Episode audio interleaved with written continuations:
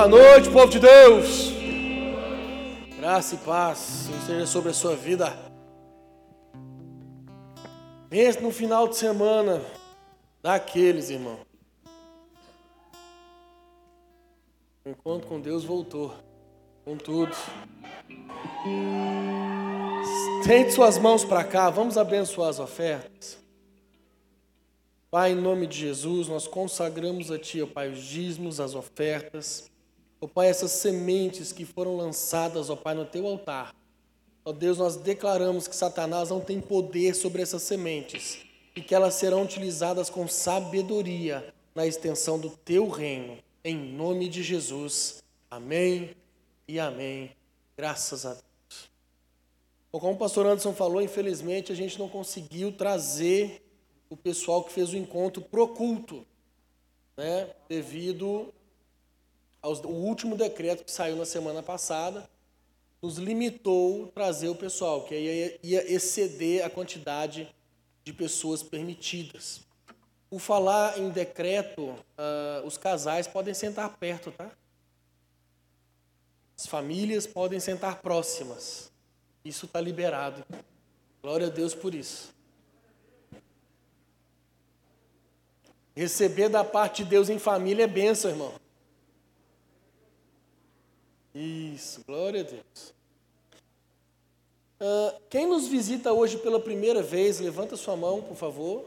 Quero te conhecer. Sejam bem-vindos, glória a Deus. Sejam bem-vindos, sejam bem-vindos. Fica com a mão levantada rapidinho, só um pouquinho. O pessoal do diaconato vai entregar para você um papel escrito plug. Esse plug, meu irmão, eu gostaria muito que você preenchesse ele todinho, dos dois lados. Nós queremos conhecer você, nós queremos nessa semana mandar uma mensagem abençoando a sua vida, tá? E quem sabe você possa até fazer parte de um dos nossos GCs. Então fica com a sua mão levantada rapidinho, por favor, só para eles poderem te entregar o plug. Glória a Deus. Hum. Pensa. Pensa. Glória a Deus. Sejam muito bem-vindos, todos vocês. Sintam-se em casa. Amém? Sintam-se em casa. Glória a Deus. Irmãos, eu sei que vocês me amam de paixão, mas o Senhor hoje ele vai usar um outro vaso para liberar a palavra sobre a tua vida. Era para você dar uma glória a Deus, né, irmão? Trouxemos um pastor internacional, gente. Lá de, de, de Belzonte, aliás, Betim, né? De Betim, Minas Gerais. Nós estamos com a visita do pastor Wellington, do Misael aqui, eles são da Lagoinha Betim estão nos visitando. E o pastor Wellington vai liberar a palavra sobre as nossas vidas. Vem cá, pastor Wellington.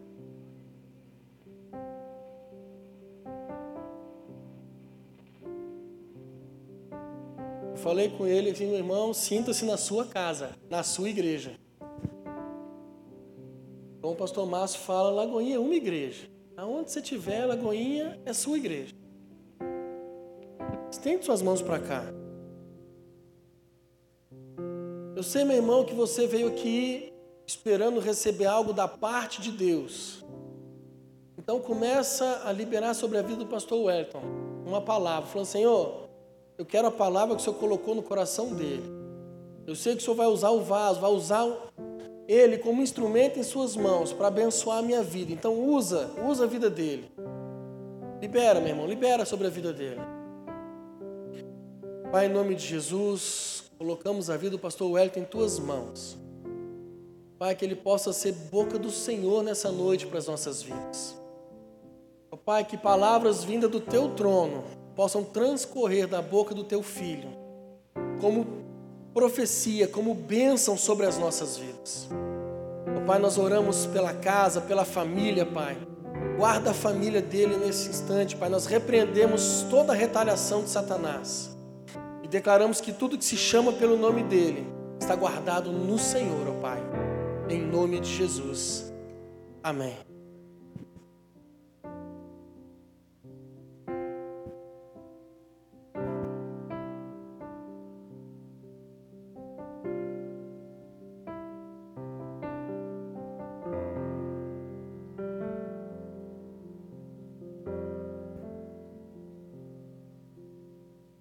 Boa noite.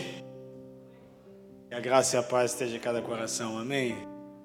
Para mim é uma honra estar aqui. Primeira vez que eu venho em Porto Alegre. Eu trouxe até blusa difícil, você acredita? É, blusa de frio, eu trouxe uma. Miséria não trouxe não, mas eu trouxe. E fala que faz frio, eu falei, vou levar minha blusa. Mas não fez frio. Mas amém, né? Graças a Deus. Pega a sua Bíblia nas suas mãos. Levante ela bem alto. Vamos todos dizer então, todos juntos, vamos lá? Um, dois, três. Esta é a minha Bíblia. Eu sou o que ela diz que eu sou. Eu tenho o que ela diz que eu tenho. Eu posso fazer o que ela diz que eu posso fazer. Hoje eu serei tocado pela palavra de Deus.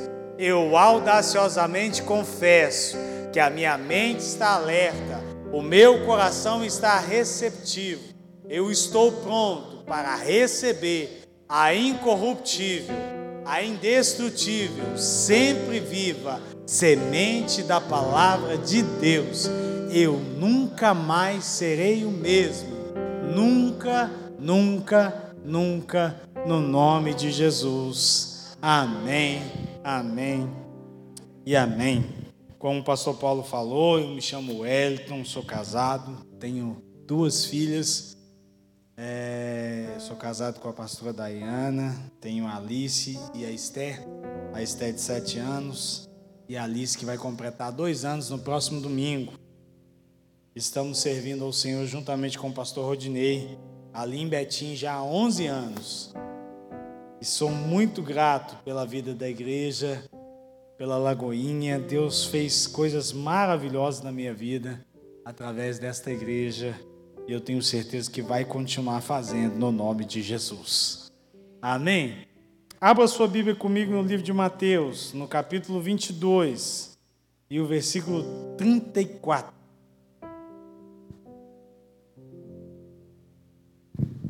Mateus, capítulo 22 e o versículo 34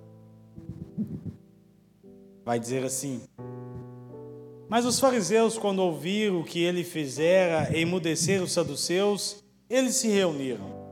Então um deles, que era mestre da lei, perguntou-lhe, provando e dizendo: Mestre, qual é o grande mandamento na lei? Respondeu-lhe Jesus: Tu amarás o Senhor teu Deus de todo o teu coração, de toda a tua alma e de toda a tua mente. Este é o primeiro e grande mandamento. E o segundo é semelhante a este: Tu amarás o teu próximo como a ti mesmo. Desses dois mandamentos dependem toda a lei e os profetas. Senhor, esta é a tua palavra, que o Senhor continue falando aos nossos corações. Nós te pedimos, ó Deus, frua, Senhor, nessa noite, no nome de Jesus. Amém. Esse texto da palavra de Deus é um texto que é fantástico esse decálogo que tem Jesus ali com os seus discípulos caminhando com ele e vendo Jesus operar alguns milagres e até mesmo responder os fariseus e os saduceus de uma forma que às vezes era tão diferente do comum. Mas nós vamos observar uma coisa, que o Senhor estava nos chamando a atenção para algo muito importante quando ele estava dizendo nesse texto. Nós vamos ver que a lei ela está se resumindo a um mandamento para um homem em relação a Deus e um mandamento em um homem para relação aos seus semelhantes. Então nós vamos observar que o Senhor, ele nos chama a atenção para duas coisas. A primeira coisa, ele está falando na nossa razão de ser. Ele está falando, pois nós somos criados para adorar, nós somos criados para servir, nós somos criados para glorificar o nome do Senhor. A segunda coisa, ele vai falar que nós também, da mesma forma que nós fomos criados, nós também precisamos entender que nós precisamos amar o nosso próximo da mesma forma que nós servimos a Deus, na mesma intensidade que nós buscamos ao Senhor, nós precisamos amar o próximo da mesma forma. Então nós vamos observar que a prioridade do Senhor na nossa vida, que a prioridade de Deus na vida do crente é que o crente cumpra o propósito de Deus.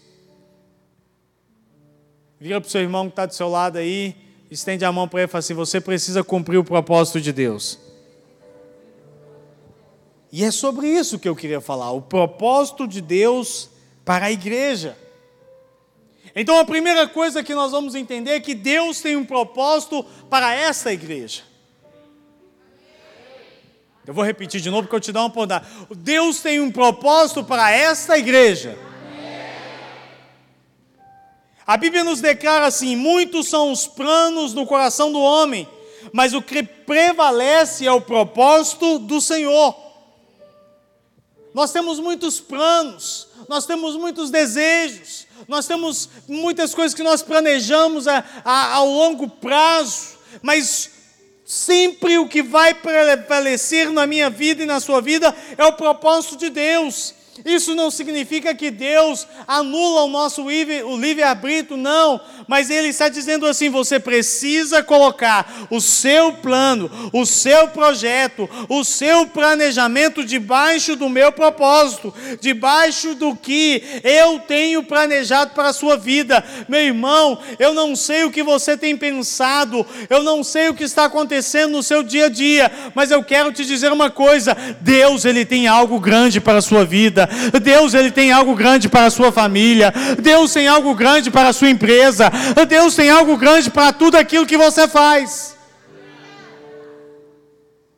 É por isso que em Tiago, no capítulo 4, versículo 15, ele vai dizer assim: ó, em lugar do que devias dizer, se o Senhor quiser, e se vivermos, faremos isso ou aquilo. Em, outra, em outras palavras, nós devemos descobrir que pela palavra quais são os propósitos de Deus para a nossa vida e para a nossa igreja, Ele vai cumprir. Ele vai cumprir. Em Jó, no capítulo 42, o versículo 2, a Bíblia diz assim: Olha, bem eu sei que tudo podes e que nenhum dos teus propósitos pode ser impedido. Meu irmão, Ele pode todas as coisas. O nosso Deus, Ele tem algo planejado tão grande para a nossa vida que não importa hoje, não importa amanhã, não importa se vai ser o próximo ano, não importa se vai ser daqui a algumas horas, mas Ele vai cumprir o propósito dele para a sua vida, para a sua família. Ele vai cumprir, Ele vai cumprir na hora certa. Eu sou de uma família de seis filhos. Eu sou o mais velho. Abaixo de mim eu tenho uma irmã. Abaixo da minha irmã eu tenho outro irmão. Aí vem uma outra irmã. E aí vem os dois caçulinhas, que é o Davi e o Gabriel. São assim, peça rara. Mas um deles, um tempo desse atrás, foi lá e conseguiu tirar a carteira. E o Gabriel, que é o meu outro irmão caçula também, acima do caçula, já tinha tomado cinco pau. Cinco vezes que ele foi reprovado. E um dia conversando com ele, eu falei assim: o que, que aconteceu, Gabriel? Aí ele virou para mim e falou assim: ah, eu não sei o que, que acontece, eu sou crente, eu sou fiel a Deus, eu, eu tenho feito isso, eu tenho feito aquilo. E meu irmão, de vez em quando ele, ele fica meio avacaiado, aí ele foi lá e tirou a carteira dele. Aí eu virei para ele e falei assim: deixa eu te dizer uma coisa. Para tudo Deus tem um propósito. Ele está fazendo alguma coisa dentro de você para que você possa entender o que ele vai fazer lá na frente. Na sexta-feira agora ele me mandou uma mensagem. Mandou a foto da, daquele negócio do Detran falado assim: fui aprovado. Meu irmão, não importa o que você está passando, o propósito de Deus no momento certo vai se cumprir na sua vida e na sua história. Eu preciso entender isso. Porque quando nós vamos no dicionário, a definição da palavra propósito vai dizer assim, ó, algo que se pretende fazer ou conseguir, é uma intenção, é um intento, é um projeto, é uma deliberação, é uma decisão, é uma resolução. O Novo Testamento apresenta para nós, de uma forma mais clara, cinco propósitos ou decisões de Deus para a sua igreja aqui na terra. Todos eles são consubstanciados por inúmeras passagens, ilustradas de várias formas. Meu irmão, ele tem um propósito para a igreja, ele vai fazer, mas eu preciso hoje entender qual é esse propósito, para que que Deus me trouxe para esta igreja, o que Deus quer fazer comigo aqui, o que Deus está fazendo na minha vida. Tem coisa que está acontecendo na sua vida hoje que você não entende, mas você vai entender que é um propósito de Deus.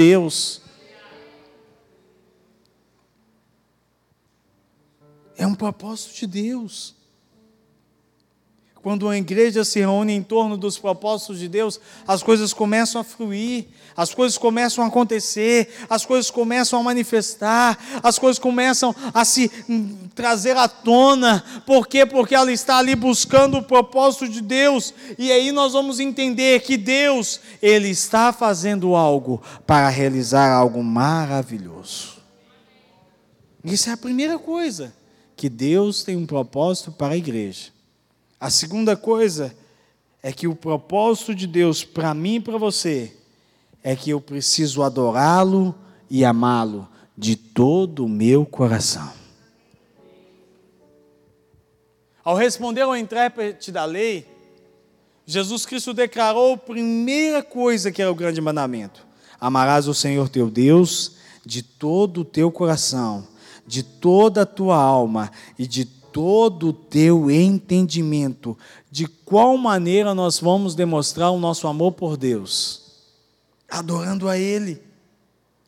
No primeiro momento, nós podemos levantar as nossas mãos, adorá-lo, exaltá-lo, glorificar a Ele, termos uma gratidão a Ele, porque Ele morreu na cruz, Ele levou sobre nós, levou sobre si todas as nossas eh, enfermidades, Ele levou sobre si, então eu preciso expressar a Deus a minha adoração e agradecimento por aquilo que Ele fez a mim, eu preciso adorá-lo de todo o meu coração. Eu preciso de demonstrar a Ele, Senhor, eu sou grato, porque o Senhor fez algo maravilhoso na minha vida. Meu irmão, se for colocar o microfone para você falar, você vai contar tantas bênçãos que Deus fez na sua vida, tantos milagres que Deus fez na sua vida, tantas coisas que Deus manifestou na sua vida, e você precisa hoje adorá-lo por isso que Ele fez e pelo que Ele vai fazer. Ele está à procura desses verdadeiros verdadeiros adoradores.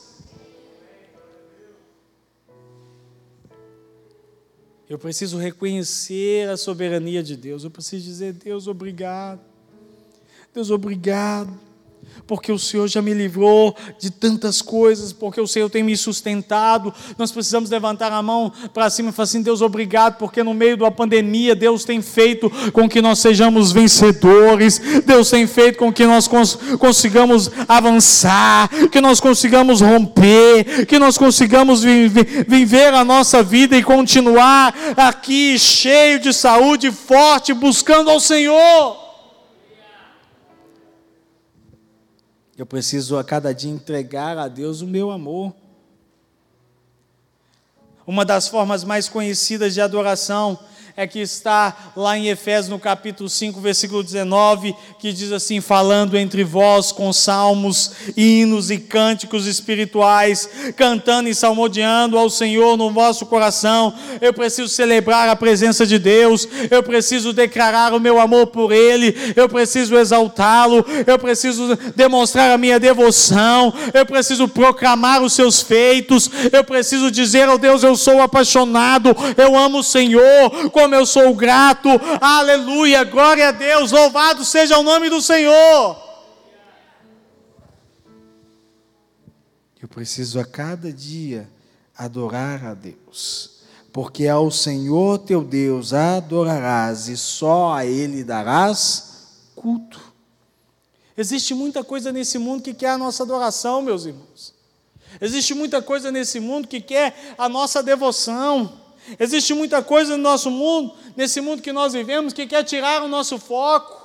Mas Deus ele não aceita, ele não quer dividir a adoração dele, ele não quer dividir aquilo que é só dele, ele não divide com ninguém. Ele é exclu, ele quer que você seja exclusivo dele, ele quer que você adore ele com exclusividade, porque ele é um Deus ciumento, ele é um Deus que a cada dia quer ter você, seja de madrugada, seja de manhã, seja à noite, seja no quartinho de oração, seja no período de intercessão. Ele quer ter um relacionamento com você. É por isso que ele diz em Mateus capítulo 6, versículo 24: Ninguém pode servir a dois senhores, porque há de aborrecer um e amar o outro, ou se devotará a um e desprezará o outro.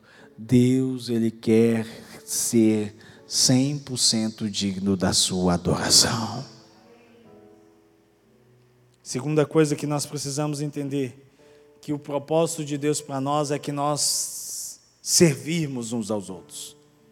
Tem uma frase que sempre, sempre, todas as vezes que nós encontramos com o pastor Márcio, ele sempre fala. Aqui em Lagoinha, o nosso maior concorrência, a nossa maior disputa é para quem vai lavar o pé do outro primeiro. Nós precisamos servir, servir a nós, servir ao próximo, servir aos nossos irmãos. Na sequência, quando Jesus responde aos fariseus, ele está dizendo assim: Olha, amarás o teu próximo como a ti mesmo. Quem é o nosso próximo? Quem é, é aquele que está próximo de você? A sua família, o seu esposo, a sua esposa, seus filhos. Sirva eles com amor, sirva eles com carinho, sirva eles da mesma forma que você estivesse servindo a Jesus. Jesus ensina que o nosso próximo é qualquer pessoa que nós estamos em contato, sirva ela. Ele nos lembra disso. Meu irmão, os nossos relacionamentos são a base de tudo na nossa vida é a base da ordem, isso equivale a tudo, como nós tratamos os nossos irmãos, como nós caminhamos com nossos irmãos, como nós tratamos as pessoas, como nós recebemos as pessoas, como nós fazemos as coisas assim, isso tudo vai dizer lá na frente.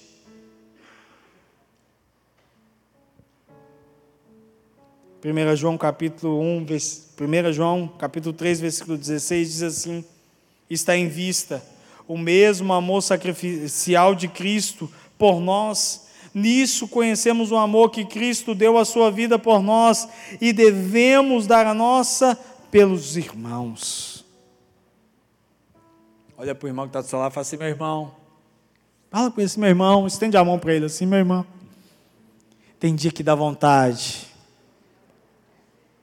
Tem dia que dá vontade. Diga assim para ele com, com ousadia: diga, tem dia que dá vontade de te dar um beliscão.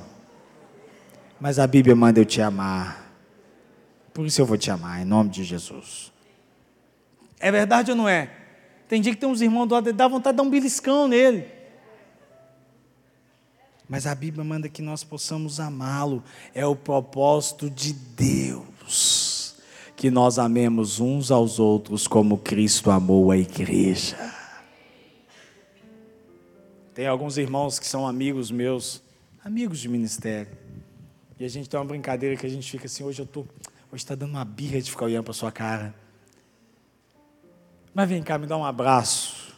Até mesmo nesse período de pandemia, me dá um abraço de lado aqui. Mas você é um cara tão bom, eu preciso amar as pessoas. Talvez não seja necessário morrer por alguém, mas sem dúvida o amor somente se revela como decidimos fazer algo concreto. O amor só se revela quando nós decidimos fazer algo concreto pelas pessoas, sem medir as consequências, como se fosse para nós mesmos. É assim que se revela o amor de Deus. A melhor forma de demonstrarmos o amor um pelo outro é servindo a Ele, é trabalhando para Ele, é dizendo para Ele, meu irmão, eu quero te servir, eu quero estar com você, eu quero abençoar a sua vida, eu quero poder estar aí junto com você. Esse é uma forma. A vocação da igreja, meu irmão, é amar, é servir, é estar aí. A sua, o propósito de Deus para a sua vida é que você sirva. uns aos outros. Uns aos outros. Então, o primeiro propósito que Deus quer de nós é que nós amemos a Ele. O segundo é que nós servimos os nossos irmãos. E o terceiro propósito é que Deus quer usar eu e você para pregar o Evangelho a toda criatura. A missão da igreja está ligada diretamente à evangelização do não crente. E é o propósito de Deus que ninguém se perca. E é o propósito de Deus usar você. Não há nenhuma outra forma não há nenhuma outra forma de do pecador se converter a não ser Deus usar você para trazer ele para a casa do Senhor, Deus usar você para levá-lo ele para a célula, Deus usar você para pregar o evangelho ao coração dele, Deus usar você para você dar testemunho do que o evangelho faz na vida da pessoa, ah, Deus usar você e você dizer como Deus fez uma obra maravilhosa na sua vida. Meu irmão, não sei se você percebeu, mas está tudo ligado a você. É uma decisão, não há outro meio de Deus livrar o homem do estado de condenação. Nossa missão se concentra nisso, anunciar a ordem de Cristo é essa aí, de por todo mundo fazer discípulos. Eu preciso pregar, eu preciso divulgar as boas novas de salvação, eu preciso levar, eu não posso ficar limitado só entre as quatro paredes, não. Eu preciso ir lá, aonde está o perdido, aonde está o necessitado, aonde está o aflito, aonde está aquele que clama, aquele que pede algo, eu preciso estar lá. Não importa a forma, não importa o estilo, não importa a estratégia, o que importa é que o Evangelho de Jesus seja pregado, que a palavra de Deus seja pregada e que o perdido seja alcançado. Sabe através de quem? Através da sua vida. Esse é o propósito de Deus.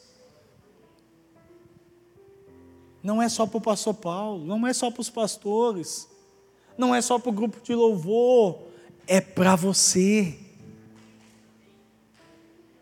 Você sabia que já existem estudos que hoje, eu não me lembro a porcentagem, mas uma grande porcentagem das pessoas elas se convertem mais por meio de uma amizade do que por um convite. Ah, ela se converte porque você convidou, trouxe ela na igreja, ela ouviu a palavra, ela já tem visto o que Deus tem feito na sua vida. Aí ela olha e fala: verdadeiramente Deus tem feito algo na vida dessa pessoa. Eu vou lá servir a Deus junto com ela.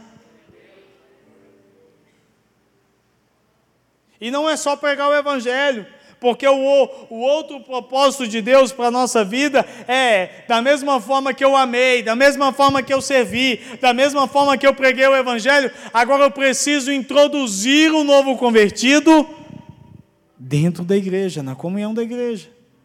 É o propósito de Deus para nós. Quer ver uma coisa?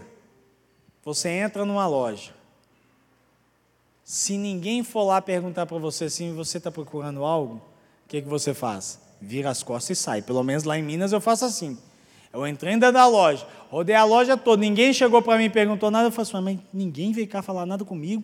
Esse povo não está precisando vender nada, não. Eu saio revoltado. Da mesma forma, é uma pessoa que chega na igreja hoje. Se ninguém olha para ela, se ninguém dá um abraço nela, ela pode ir embora e nós precisamos introduzi-la na comunhão da igreja. Deus espera de nós. Deus espera que nós fazemos isso. É o propósito de Deus introduzir as pessoas na sua grande família é aquele propósito de adoção, é aquele irmão que veio, você olhou para ele e falou assim: vem cá, meu irmão, me dá a mão aqui que eu vou caminhar com você, me dá a mão aqui que nós vamos andar junto, me dá a mão aqui que eu vou levar você para a cela, me dá a mão aqui porque nós vamos caminhar, eu vou te levar a viver uma experiência nova em Jesus. É o propósito de Deus para nós, igreja. Quinto propósito é que eu possa discipular o novo crente. Meu irmão, eu já caminhei com tanta gente. Eu caminhei com um menino uma vez que chamava o Anderson. O Anderson era roqueiro, gostava de heavy metal. Tinha um cabelo que as irmãs da igreja ficavam apaixonadas com o cabelo dele, de tão bonito. grande o cabelo. Que cabelo bonito. E o Anderson chegou na igreja e falou assim: pastor, eu estou gostando de vir cá na igreja, eu posso continuar? Eu falei assim: pode. Quem falou que você não pode? Mas o pessoal fala que se eu vim para a igreja eu tenho que cortar o cabelo. Eu falei assim: quem te falou isso? Ninguém falou isso para você. Esquece, pode ficar tranquilo aí. E o Anderson foi. Foi indo, foi indo. Um belo dia nós tivemos uma conferência do Espírito Santo. Meu irmão, o céu desceu naquele lugar. E eu fiquei procurando o Anderson. Cadê o Anderson, gente? De repente eu vi um menino debaixo das cadeiras, babando, falando em línguas. Eu falei assim: Meu Deus, o que aconteceu? O Anderson foi batizado com o Espírito Santo. Deus pegou ele de um jeito. Uma semana depois chegou um rapaz novo na igreja. Fiquei olhando e falei assim: Quem que é esse rapaz, gente? Todo mundo falou assim: Pastor, esse é o Anderson. O Anderson chegou lá com o cabelo cortadinho. Eu falei, o que, que aconteceu? Aí ele falou assim, que aconteceu? O que aconteceu? Ele falou assim, não, eu estava lá, aquele, sabe, pastor, que você me viu debaixo do banco lá, eu falei, Deus me pegou, e ele falou que, ó, toma aqui minha tocha de cabelo, leva lá, pastor, doa para as irmãs lá do Hospital do Câncer para mim, porque Deus mandou eu dar o meu cabelo como sacrifício, e eu estou renovado, convertido. Meu irmão, deixa eu te dizer uma coisa: Deus, Ele quer fazer algo na sua vida, Ele quer te usar para discipular alguém, Ele quer usar para que você possa levar a palavra de Deus para a vida de alguém. Ele está lá até hoje pregando o Evangelho, ganhando outras pessoas para Jesus. Mas sabe por quê, meu irmão? Alguém virou para ele e falou assim: aqui, esquenta a cabeça, não. É o Senhor que vai fazer a obra na sua vida. Porque eu não sei se você sabe não sei se você percebe, mas ninguém que tem um contato expositivo com esta palavra, ele fica do mesmo jeito. Algo novo acontece na vida dele, algo novo transforma a vida dele. Não precisa ninguém falar nada, o próprio Deus já fala ao coração dele. Por isso que eu preciso discipular. Por isso que eu preciso caminhar com as pessoas. O discipulado tem a missão de fazer isso. Quando Paulo declarou à igreja de Coríntios, os crentes de Coríntios, e disse assim: Olha, quem plantou, quem evangelizou, o Apolo que regou, ou seja, ele discipulou, quem fez o acompanhamento, mas todos os casos foi Deus que deu o crescimento, é Ele quem dá o crescimento, é Ele quem convence, é Ele quem faz. Então eu preciso entender uma coisa: o propósito de Deus para a minha vida é algo maior daquilo que eu estou pensando, o propósito de Deus para a sua casa é muito maior daquilo que você está imaginando. Ah, talvez você está achando que é só isso, não, tem algo mais, meu irmão, chegando por aí, Ele quer te levar a algo mais, Ele quer que você cresça na adoração, ele quer que você cresça no servir, Ele quer que você cresça no amar, Ele quer que você cresça cada dia mais e mais na presença dEle. Eu preciso crescer para cumprir os propósitos de Deus na minha vida. Eu preciso dizer para Deus nessa noite dizer assim, Senhor, cumpre em mim.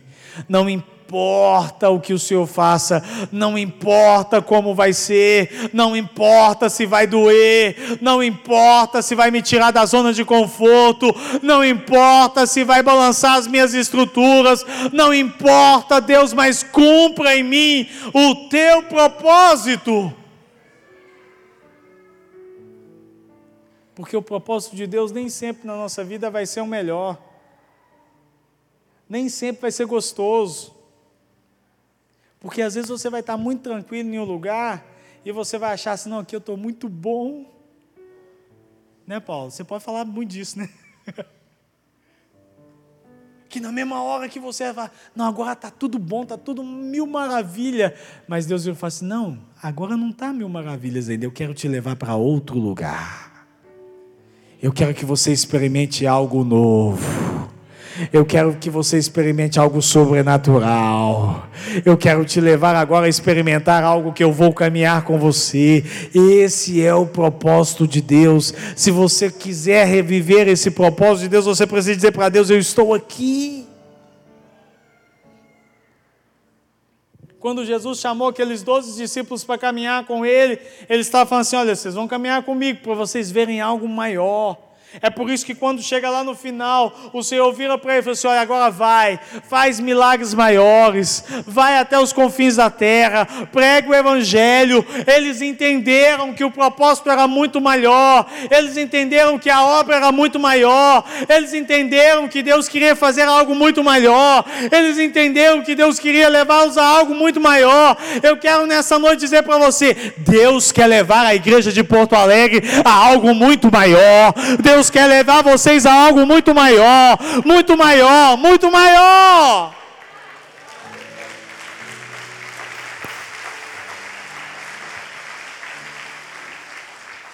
Mas você precisa entender que Deus tem um propósito. Ele tem um propósito. Eu preciso aceitar o propósito de Deus. E Ele vai fazer assim algo maravilhoso na minha vida, na minha história e na minha casa. Eu queria orar por você, curva sua cabeça nesse momento. Ore após mim, dizendo assim: Senhor Jesus, nesta noite, eu ouvi a tua palavra, ó Deus. Eu entendi, ó Pai, que o Senhor tem um propósito para a minha vida que é muito maior do que eu posso imaginar. Por isso eu te peço, ó Deus, que nessa noite fale comigo. Realiza, Deus, o teu propósito em mim. Realiza, ó oh Deus, a tua vontade, ó Pai, na minha vida, na minha casa, nos meus negócios, em todo o meu ser. Eu te peço, ó Deus, em o nome de Jesus. Espere para viver o propósito de Deus na sua vida no nome de Jesus.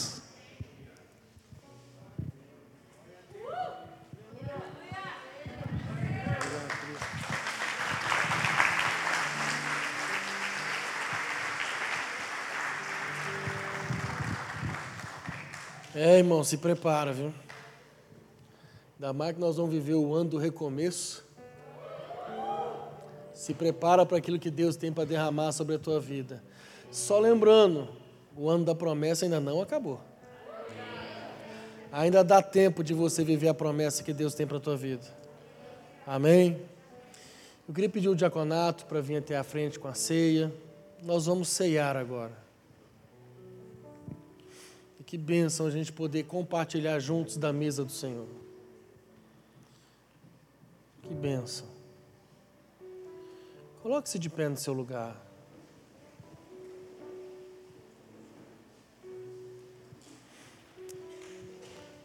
Ministério de Louvor